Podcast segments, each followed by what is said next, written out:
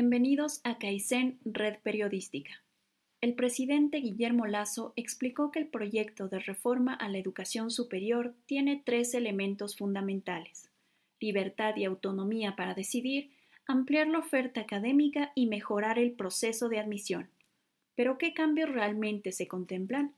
Mucho se habló en la campaña presidencial sobre el libre ingreso a la universidad y la eliminación del examen ser bachiller. A pesar de esto, solo se cambió el nombre a Transformar, pero se ha mantenido el mismo sistema a cargo de la CENESID. Con el proyecto de reforma, el Consejo de Educación Superior pasará a un segundo plano. Ya no podrá investigar, fiscalizar y sancionar el mal funcionamiento de la prohibición de lucros a las universidades. Con dicha autonomía se da prácticamente la eliminación del control por parte del Estado hacia las instituciones. Además, los miembros del Consejo de Educación Superior ya no tienen que pasar por el concurso de méritos.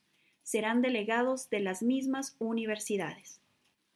La ley dictamina que tanto la educación, los cursos preparatorios y de nivelación son gratuitos, pero con la reforma tendrán un costo.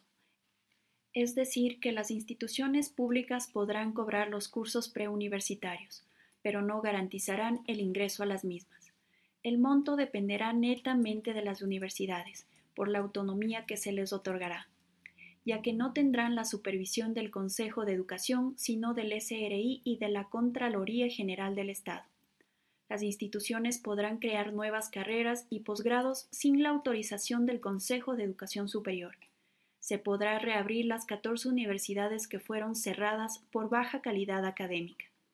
Finalmente, la comunidad se pregunta, si con la nueva reforma que propone el presidente Guillermo Lazo se asegura una educación superior gratuita, autónoma y de calidad, o lo que se pretende es normar la educación con la lógica de mercado. Siempre informando para ustedes, Kaizen Red Periodística.